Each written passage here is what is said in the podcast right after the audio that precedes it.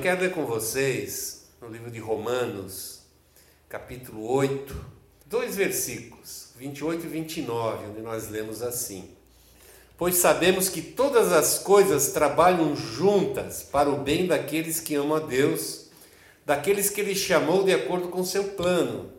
Porque aqueles que já tinham sido escolhidos por Deus, Ele também separou a fim de se tornarem parecidos com seu filho.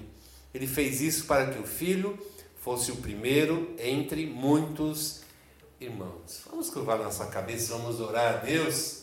Pai, em nome de Jesus, nós queremos colocar agora, Senhor, toda a nossa atenção nesse momento tão especial, Senhor, quando, quando a tua palavra vai se expressar no nosso meio, vai manifestar a tua vontade, o teu querer, e que nós estejamos prontos para receber essa mensagem, coração e mente aberto Deus, que a gente seja abençoado, Senhor, e saia daqui, ó Deus, renovados, Senhor, na tua força e no teu poder, Pai. Em nome de Jesus nós oramos e agradecemos. Amém e amém. É interessante que nesse capítulo 8 do livro de Romanos, principalmente essa parte do texto que fala da vida cristã, o apóstolo Paulo começa lá no versículo 18 tocando no assunto que é o sofrimentos, sofrimentos desse mundo. Ele diz de uma forma geral que a igreja sofria nesse mundo. Isso é uma realidade. Nós sofremos como cristãos e sofremos também como igreja. Porque nós confrontamos o mundo. Somos inimigos do mundo, é isso que nos ensina a palavra.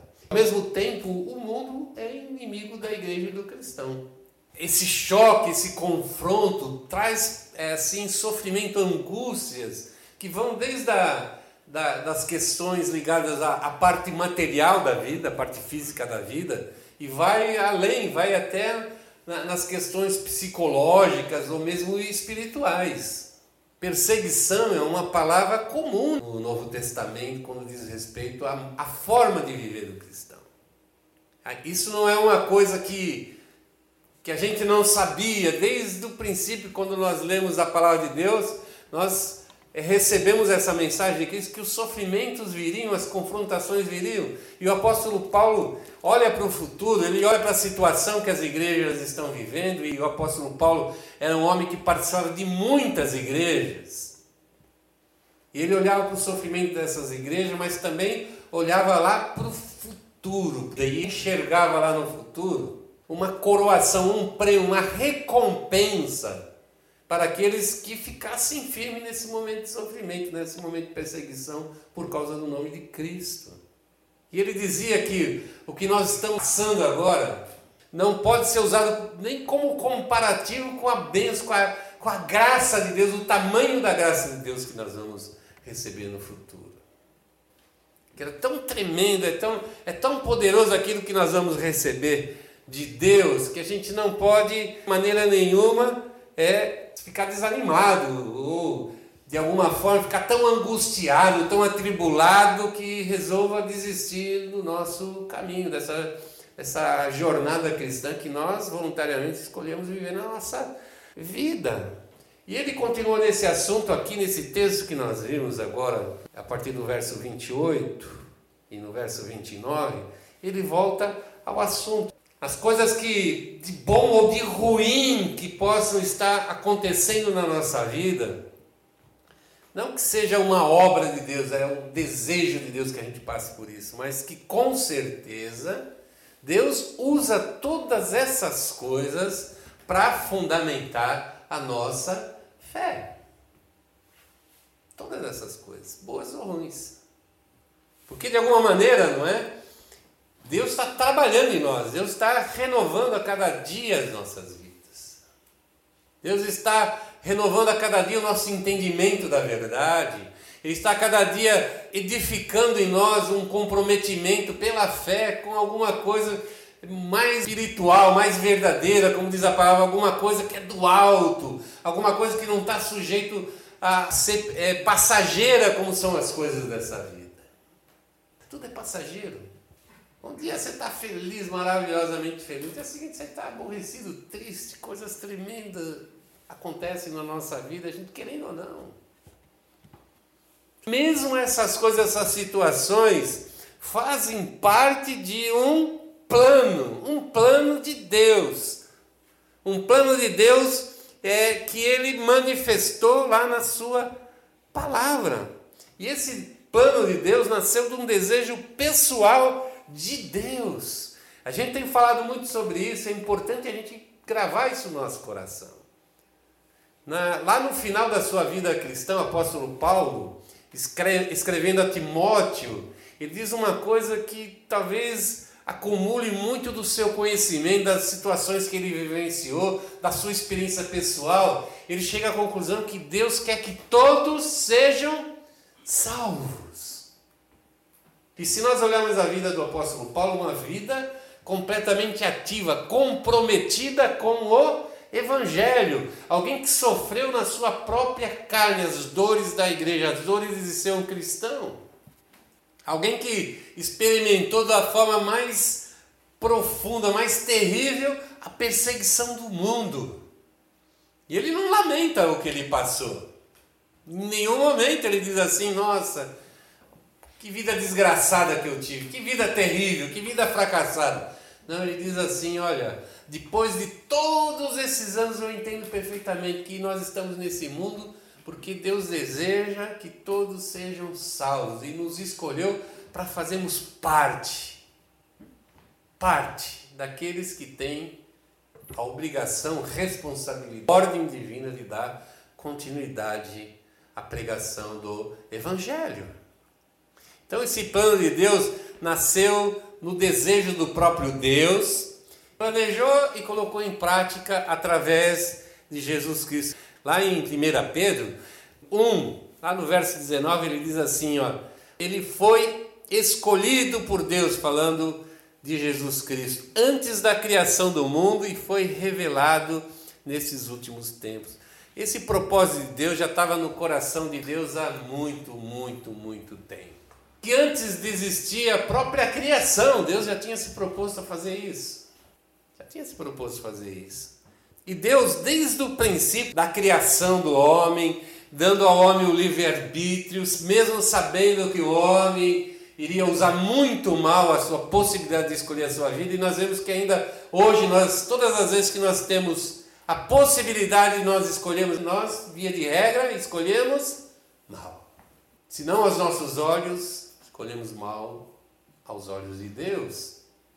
E pela sua soberania, ele deu essa possibilidade do homem, e o homem usou mal esse livre-arbítrio, e ele teve que providenciar então um Salvador, mas esse Salvador ele já sabia que seria o seu próprio filho, que ele traria ao mundo para morrer naquela cruz por nós. E a palavra, quando, quando aqui Paulo fala em Romano, que todas as coisas cooperam para o bem daqueles que Deus chamou de acordo com seu plano. Ele está dizendo assim que todas as situações, Deus moveu os céus e a terra para que essas coisas acontecessem da forma que aconteceu e para que nós pudéssemos ser alcançados pelo plano de Deus.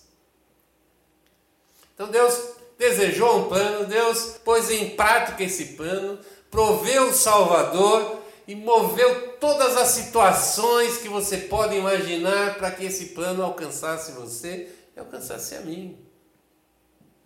Então a gente vê que não é pouco. Não é pouco. Muito pelo contrário. Isso mostra o quanto Deus nos ama. E o quanto Deus deseja que nós realmente conheçamos a verdade e a verdade nos liberte do pecado e nós sejamos de fato e de verdade reconciliados com Ele e, como diz a palavra, salvos da sua ira. E a palavra de Deus é a Bíblia que revela esse plano.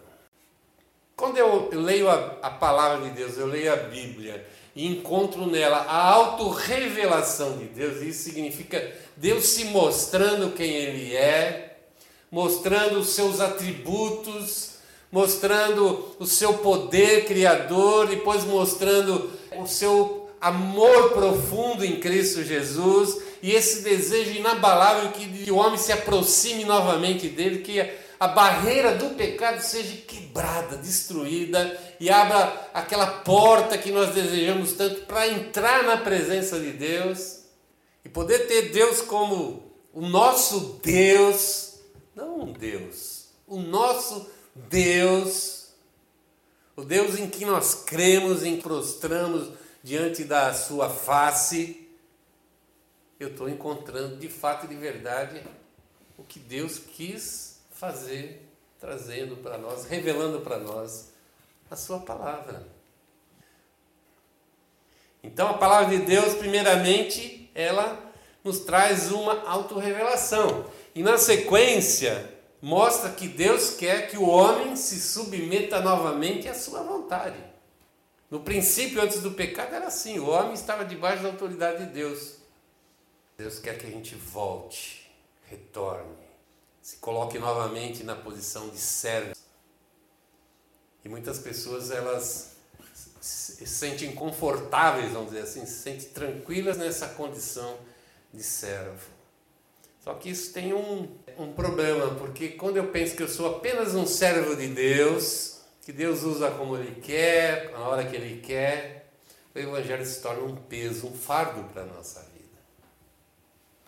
Parece que é um Deus vingador, se eu não fizer, ele vai destruir, ele vai acabar comigo. Se eu não obedecer, ele vai me lançar fora da sua presença. Se eu penso que eu sou apenas um escravo, um servo de Deus, o evangelho fica, se torna uma coisa pesada, uma coisa difícil de se carregar. Mas a verdade é que o plano de Deus ele contempla uma coisa muito mais maravilhosa para a nossa vida ele quer nos transformar em filhos. Filhos, não quer que sejamos apenas servos, ele quer que nós sejamos transformados em filhos. Desde agora, desde esse momento que eu aceito as condições para me tornar um filho de Deus, me submeto à vontade e o propósito de Deus no seu plano, desde agora até a eternidade. Eu nunca mais vou deixar de ser filho. Nunca mais vou deixar de ser filho.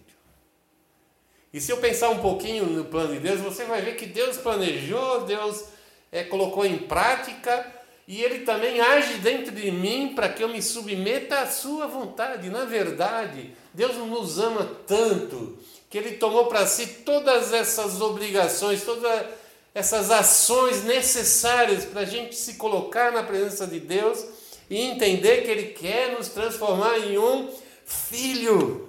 Deus quer que Jesus deixe de ser o seu unigênito, o seu único filho, para ser o seu primogênito, filho mais, mais velho.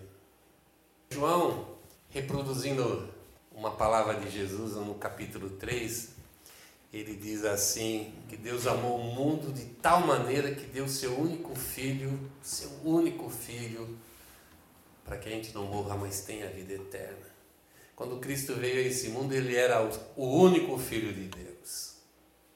Mas o apóstolo Paulo diz aqui em Romanos 8, 29, o desejo de Deus é que Jesus fosse o primeiro muitos irmãos. Muitos irmãos. Deus não se contenta simplesmente em fazer a gente conhecer a sua revelação, a gente se submeter a Cristo Jesus, mas Ele deseja que a gente seja renovado, seja transformado pelo Espírito Santo e se transforme em filhos de Deus. Ele não se conforma com menos do que isso. De que a gente vá além de uma aceitação de Cristo, de acreditar e mas que a gente realmente permita que essa transformação atinja de tal maneira a nossa vida e nos torne, por transformação, em filhos de Deus. Deus não se contenta com menos que isso. Deus não se contenta em a gente melhorar um pouquinho. O melhor Walter que eu possa ser ainda não é o suficiente para Deus. Para agradar a Deus, eu preciso me transformar num filho de Deus. E o filho de Deus, tem um modelo muito claro na palavra que se chama Jesus Cristo. E para chegar nesse ponto de ser quem Deus quer que eu seja, a transformação que Deus quer fazer na minha vida, eu necessito que o Espírito Santo opere e opere poderosamente na minha vida. E eu preciso renunciar toda e qualquer autoridade que eu tenho sobre mim mesmo e dar essa autoridade a o Espírito Santo. O apóstolo Paulo chama isso de permitir que o Espírito dirija a nossa vida.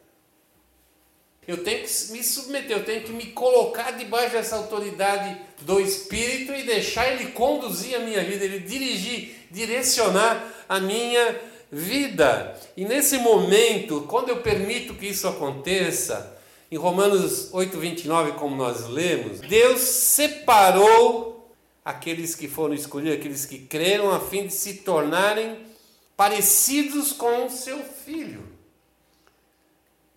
Então, esse processo de transformação vai nos, tornando diariamente cada vez mais parecido com Jesus Cristo. Ele é o nosso modelo. E o Espírito Santo vai colocando em nós, vai manifestando em nós o caráter de Cristo, que a gente chama de fruto do Espírito. E aquilo vai transformando, vai mudando as nossas ações, as nossas atitudes, a nossa maneira de encarar a vida, de priorizar a vida, como gastar o meu tempo, a minha vida, os meus dias, para mim não chegar lá nos 75 anos de idade e olhar para trás da minha vida e falar: Nossa, eu estou completamente arrependido. Eu, quando olho para a vida do apóstolo Paulo, e ele olhava para trás, só se lamentava do tempo que ele não conheceu Jesus Cristo.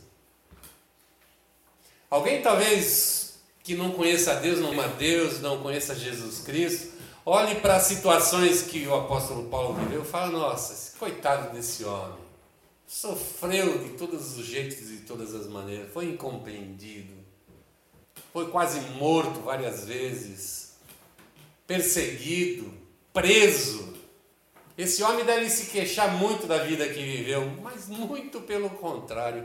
Ele olhava para trás e, e, dizia assim: Olha, completei a carreira, eu cumpri a minha jornada, eu fiz aquilo que o meu Deus, o meu Senhor estava pedindo da minha vida. Agora estou guardando a minha fé, estou me preparando para encontrar na glória com o meu Senhor.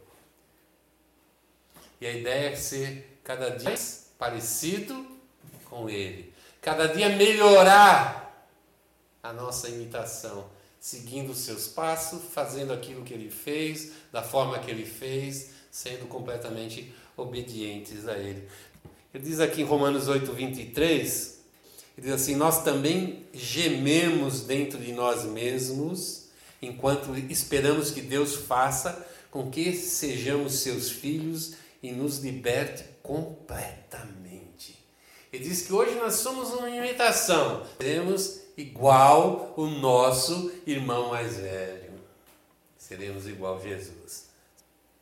E é interessante que aqui o apóstolo Paulo, ele está falando alguma coisa que ele, lá em, em Coríntios, na segunda carta de Coríntios, no capítulo 5, ele, ele, ele explica muito mais claramente. Ele diz assim: falando a respeito de barraca e casa. Ele diz assim: Nós vivemos hoje nesse corpo carnal que é como se fosse uma barraca. Uma barraca. Quando ele fala que é uma barraca, está dizendo que uma coisa provisória, passageira. Ele diz que o nosso corpo hoje é como uma barraca. Mas ele diz que em breve tempo, quando o Senhor completar aquilo que ele tem que completar, então nós vamos trocar essa barraca por uma morada permanente. Diz que nós vamos receber o mesmo corpo que Jesus Cristo recebeu depois que ele ressuscitou. E é com esse corpo que nós vamos viver a eternidade. E é com esse corpo e é nesse momento que nós vamos ser transformados de fato e de verdade na imagem real, genuína de Jesus Cristo, Filho de Deus, de tal maneira que quem olhar para Jesus e olhar para nós não vai ver mais diferença seremos de fato de verdade filhos de Deus. Esse é o plano.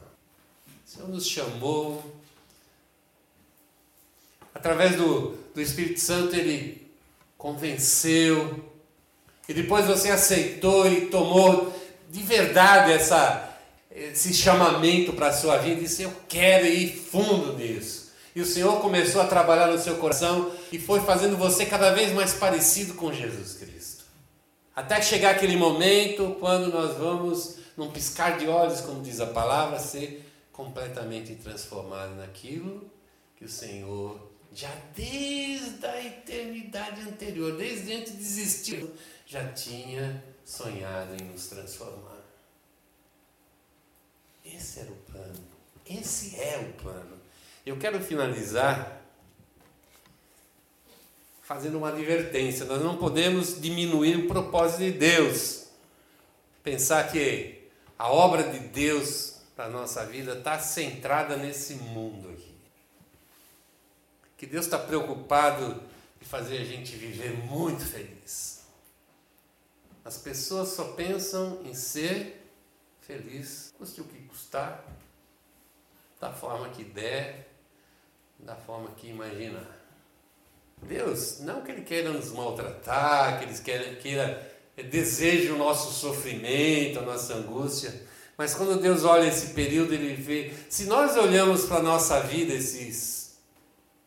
algumas dezenas aí de anos, algumas décadas de, de vida, eu chamo pequeno, imagina o Deus eterno. Deus está dizendo assim: olha, é um pouquinho de tempo, é quase nada. Paulo escreveu aos Coríntios na primeira carta, capítulo 15, diz assim: Se a nossa esperança em Cristo só vale para esta vida, nós somos as pessoas mais infelizes desse mundo. Consigo enxergar em Cristo algo que vai além dessa vida algo que tem a ver com a eternidade. Viver eternamente na presença de Deus, na companhia do irmão mais velho, Jesus Cristo. Eu sou, de verdade, como diz o apóstolo Paulo, uma pessoa completamente infeliz. Não entendi absolutamente nada da vontade de Deus. Que Deus nos ajude a entender a sua vontade. Nós vamos orar, fique de pé.